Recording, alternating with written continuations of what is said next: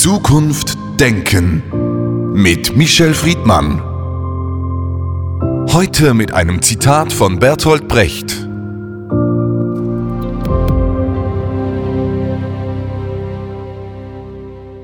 Wer kämpft, kann verlieren. Wer nicht kämpft, hat schon verloren. Michel Friedmann, in den letzten Wochen wird die Welt Zeugin und Zeuge von Widerstandsprotestbewegungen, vor allem in Iran und in China. Das ist für viele Beobachterinnen und Beobachter überraschend, wie lange die Proteste dauern und wie viel Impact sie haben auf die beiden Regime. Wie beurteilen Sie die beiden Bewegungen, die da auf den Straßen stattfinden? Die iranische Bewegung beschäftigt uns ja schon seit Wochen, mehrere Monate. Da sehen wir eindeutig, dass die Suppression der Bevölkerung, die ja in Iran teilweise auch eine moderne Gesellschaft ist, man darf nicht vergessen, dass äh, gerade im Iran das Bildungssystem eines der guten, der besseren ist, dass dort durch die Tötung, die Ermordung einer Demonstrantin, die ihr Kopftuch nicht mehr tragen wollte, eine massive und massenweise Weise Demonstration vor allen Dingen von Frauen entstanden ist und dass das Regime so reagiert, wie Diktaturen immer reagieren, nämlich autoritär mit Polizeigewalt, Militärgewalt.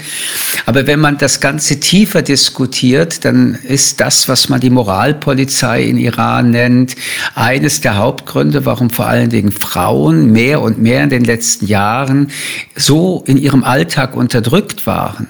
Nicht nur was ihre sexuelle Selbstbestimmung angeht, ihre körperliche Selbstbestimmung, Selbstbestimmung, unabhängig der Sexualität, ihre Bekleidung, sondern eine Moralpolizei, die in der ganzen Stadt, im ganzen Land immer wieder unterwegs ist und Menschen anhält, Menschen drangsaliert, Menschen ins Gefängnis setzt und ihrem Alltag damit eine so ungeheure Drucksituation angetan hat, explodiert dann, wenn einige Demonstrantinnen in dem Fall dieses Kopftuch ausziehen und die Reaktion dieser Diktatur völlig unverhältnismäßig ist. Erstaunlich ist, dass obwohl mittlerweile so viele Opfer zu beklagen sind, die durch die Staatsmacht getötet, ermordet worden ist, äh, da keine Ruhe entstanden ist. Wenn man jetzt aus dem Iran hört, dass es da Reformen geben soll, dass man darüber diskutiert hat, die Moralpolizei abzuschaffen, so muss immer wieder darauf hingewiesen werden, dass Reformen in Diktaturen eigentlich nicht möglich sind, sondern dass der Staat versucht, durch solche Pseudomaßnahmen kurzfristig angesetzte Maßnahmen zur Beruhigung in der Bevölkerung letztendlich ein paar Wochen, Monate später wieder mit demselben beginnen wird. Also wir sind im Iran wirklich mittendrin drin. Und äh, ich finde, dass dort eine enorme Solidaritätsbekundung aus der ganzen Welt notwendig ist. Es gibt die Chance, dass gerade weil es sich hier um Menschenrechtsentwicklungen äh, angeht, das Regime nicht mehr stark ist, der Boykott, die Sanktionen große Wirkung haben und mittlerweile auch andere Teile der Gesellschaft, sowohl Studenten als auch Studentinnen, aber auch Arbeiter auf die Straße gehen, dass dort etwas möglich denkbar ist, was im Iran schon öfter denkbar war, nämlich Putsch derjenigen, die an der Macht sind. Und so gesehen ist das eine sehr faszinierende, interessante, aber beklagenswert blutige Protestaktion. In China erleben wir etwas ganz, ganz anderes. Die rigiden Maßnahmen des Staates, äh, was die Covid-Politik angeht, erstickt die Menschen. Dort haben wir bereits eine radikale Unterdrückung aller Menschen, ein Kontrollstaat, Staat, der jede Bewegung notiert. Und durch die ähm, Einsperrmethode, durch diese Nulltoleranz-Covid-Maßnahmen sind Menschen monatelang immer wieder in ihren Wohnungen eingesperrt. Mithin werden die Wohnungen verbarrikadiert, jedenfalls die Wohnhäuser. Es gibt überhaupt keine Möglichkeit der Bewegungsfreiheit. Dadurch leidet nicht nur die Wirtschaft, sondern die alltäglichen Lebenserfahrungen der Menschen. Und im Prinzip sehen wir dort eine ganz konkrete Demonstration, anders als im Iran, wo der Systemwechsel erwünscht ist, geht es dort primär darum, dass die Covid-Maßnahmen gelockert werden sollen. In China würde man ein Regime-Change auch von den Demonstranten ähm, nicht zulassen. Und so gesehen ist der Widerstand ein ganz konkreter. In ihm steckt natürlich auch der Versuch, mehr Freiheiten zu erlangen.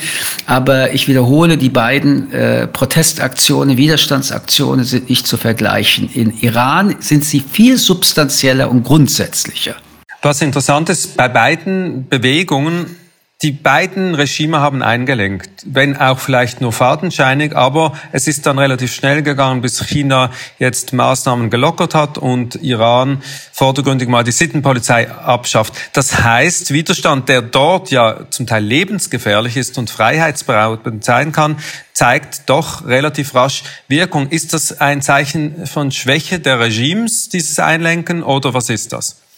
Also man muss deutlich machen, dass äh, in beiden Ländern sehr viele Opfer zu beklagen sind, im Iran unendlich viele Opfer zu beklagen sind und die Methoden sind eigentlich raffinierter geworden. Bevor der Staat zulässt, dass diese Widerstandsbewegungen wachsen und eskalieren, versucht er, wie ich beide Staaten analysiere, durch eine strategische Beruhigung erst einmal die Spitze dieses Widerstandes abzubauen oder den Grund des Widerstandes. Das ist in China leichter, weil eben im Iran es tatsächlich um einen Katalog von Freiheitsrechten geht, weil im Iran sogar das Regime Change mitgedacht wird. Die Menschen haben keine Lust mehr mit einer Religionspolizei, ich nenne das auch die Moralpolizei, konfrontiert zu werden.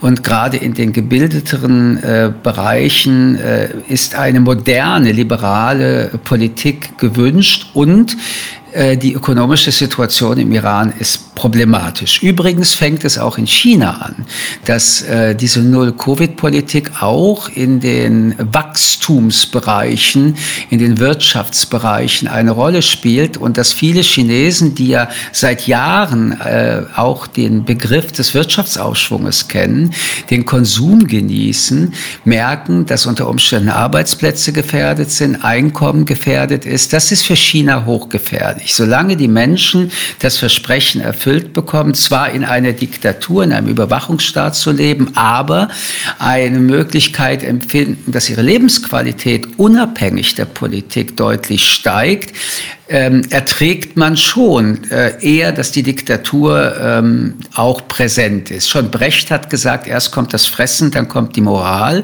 Und äh, wenn China äh, zu lange wirtschaftliche ähm, auch Rezension, Rezession erlebt, ähm, wird es dann einen weiteren Grund der Proteste geben. Aber noch einmal, die Lockerung in Diktaturen oder die Akzeptanz der Forderungen von äh, Widerstand und Protest ist mehr eine Methode, Methode, eine Ablenkungsmethode. Kaum beruhigen sich die Proteste, werden normalerweise diktatorische Regime wieder knallhart. Widerstand und Proteste. Wir sehen in Europa und der westlichen Welt im Moment diese sogenannten Klimaproteste. Können Sie uns ein wenig helfen bei der Einordnung? Was ist eigentlich Widerstand? Was sind Proteste? Was ist Opposition? Was ist eigentlich richtiger Ungehorsam und was ist vielleicht eher Event?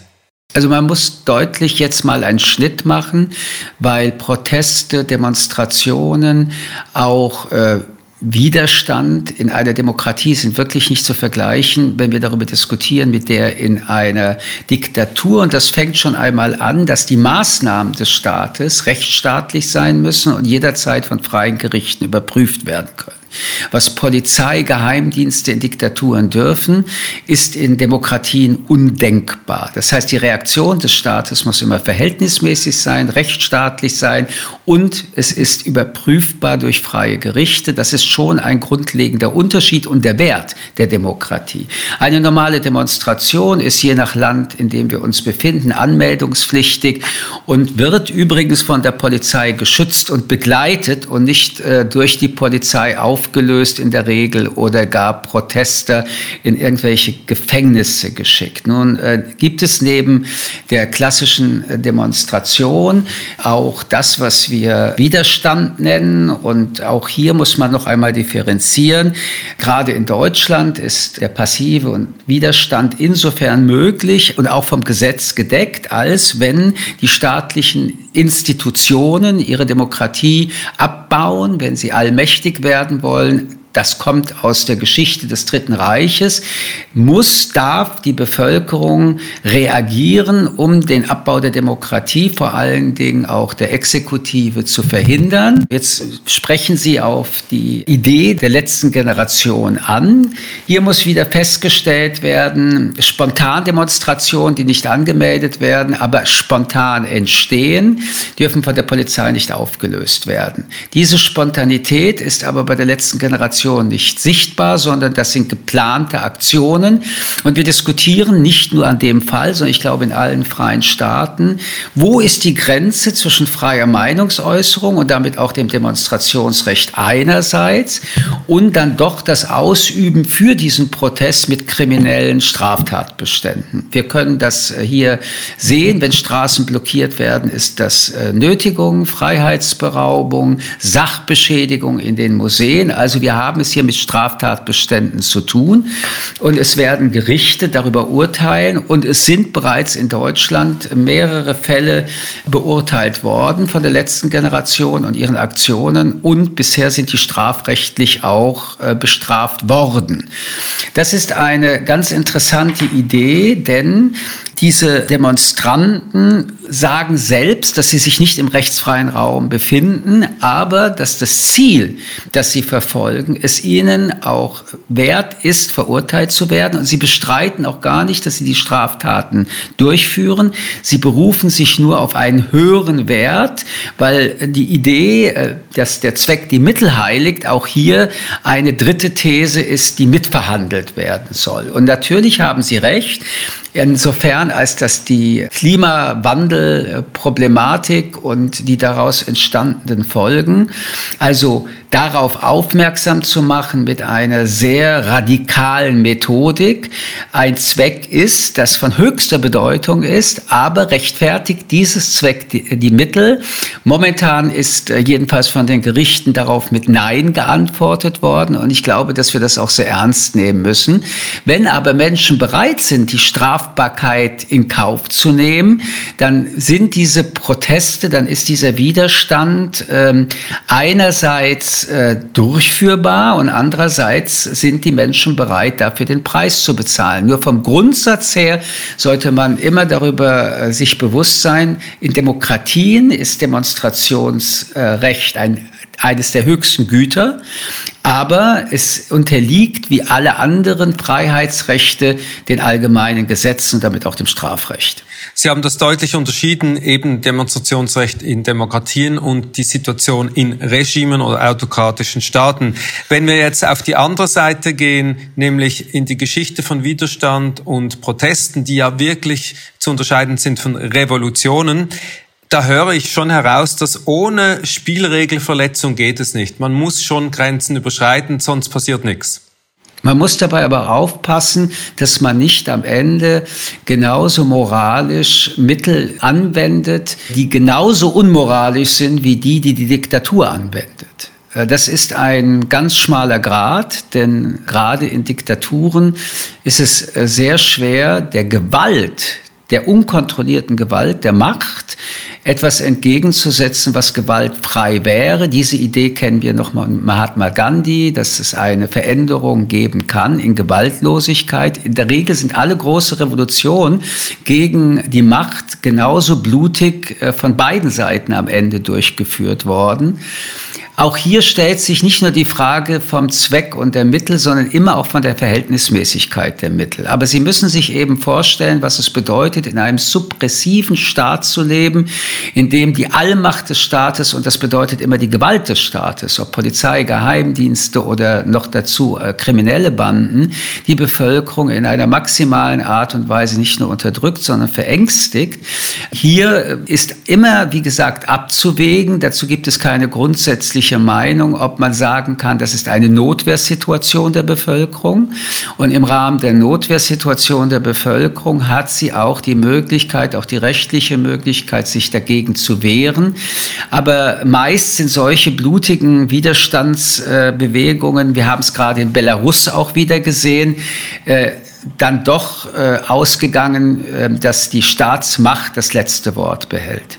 Jetzt haben wir fast schon mehr den Anwalt Michel Friedmann sprechen hören. Wenn jetzt der Philosoph was noch dazu sagt, würde das deckungsgleich sein?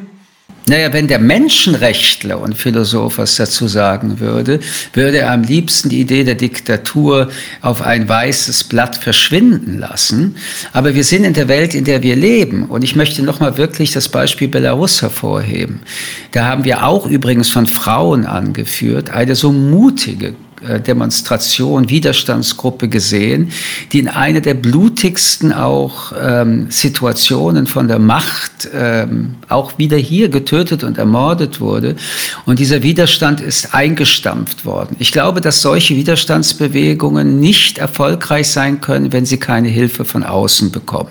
Und da reicht äh, die äh, politische äh, Rückbestätigung nicht aus. Aber wenn wir uns vorstellen würden, und da sind wir wieder beim Staatsrecht, sich Staaten einmischen in solche internen Bewegungen, dann haben wir sehr schnell das Chaos. Aber nichtsdestotrotz, ja, ich glaube, dass ab einem gewissen Punkt Diktatoren von ihrer Bevölkerung gestürzt werden können, dürfen und letztendlich auch müssen. Und Leute, die in einer Demokratie leben, sollten sich nicht erheben mit irgendwelchen Prinzipien, die sie nicht umsetzen müssen, aber die die einzige Chance als Mittel für die Menschen vorhanden sind, um sich zu befreien. Und wir haben das gesehen an der französischen Revolution, an allen Revolutionen letztendlich, dass sie die einzige Möglichkeit waren, übrigens auch eine chinesische Revolution, das zu verändern. Aber bei den allermeisten haben wir auch erlebt, dass selbst wenn der Diktator gestürzt ist, der nächste nicht besser war. Michel Friedmann, vielen Dank für das Gespräch. Ich danke Ihnen. Zukunft denken mit Michel Friedmann. Ein Podcast des jüdischen Wochenmagazins Tachles.